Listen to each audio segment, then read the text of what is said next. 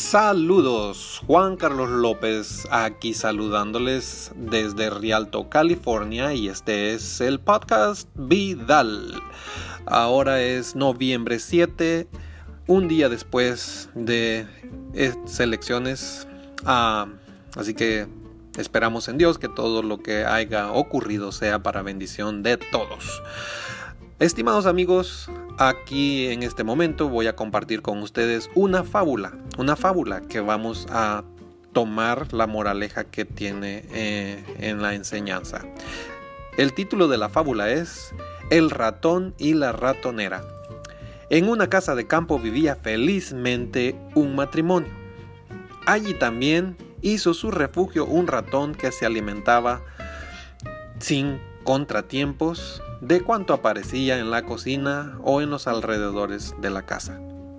Hasta que un día la señora de la casa decidió atraparlo y compró una ratonera. El ratón aterrorizado cuando descubrió la trampa fue corriendo al patio de la granja y advirtió a todos ¡Hay una ratonera! ¡Hay una ratonera! La gallina que estaba cacaraqueando y escarbando levantó la cabeza y dijo Disculpe, señor ratón. Yo entiendo que es una ratonera y es un problema para usted, mas no me perjudica en nada, no me incomoda. El ratón fue corriendo hasta donde se encontraba el cordero y le dijo Hay una ratonera en la casa, una ratonera en la casa. Disculpe, señor ratón, contestó el cordero. No hay nada que yo pueda hacer, solamente pedir por usted. El ratón se dirigió entonces a la vaca y la vaca le respondió, Pero, ¿acaso estoy en peligro? Pienso que no. Entonces el ratón volvió a la casa, preocupado, con la cara agachada, con la la mirada caída viendo el suelo para encarar la ratonera del granjero.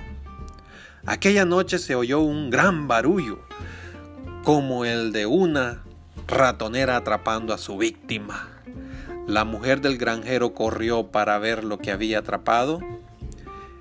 En la oscuridad ella no vio que la ratonera atrapó la cola de una serpiente venenosa.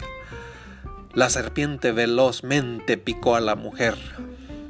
El granjero la llevó inmediatamente al hospital. Ella volvió a casa con fiebre muy alta.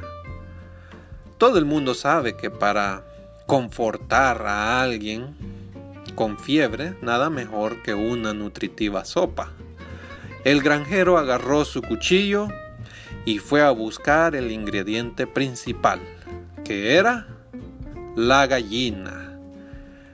Como la mujer continuaba grave, los amigos y vecinos fueron a visitarla para agasajarlos y darles de comer, darles la bienvenida. El granjero mató al cordero y pues como en buen mexicano hicieron birria. La mujer no mejoraba y empeoraba día tras día al dado caso que falleció. El granjero entonces vendió la vaca al matadero para cubrir los gastos del funeral. Moraleja. La próxima vez que escuches que alguien tenga un problema y creas que como no te afecta no es tuyo y no le prestas atención, piénsalo dos veces. El que no vive para servir, no sirve para vivir. En estos tiempos que corren hoy día necesitamos estar muy unidos. Los familiares, amigos, vecinos, porque nunca sabemos cuándo nos puede tocar a nosotros o al prójimo. Saludos. Que tengan un bendecido día y a tomar lo que nos toca para poder ser mejores personas cada día. Que Dios los bendiga.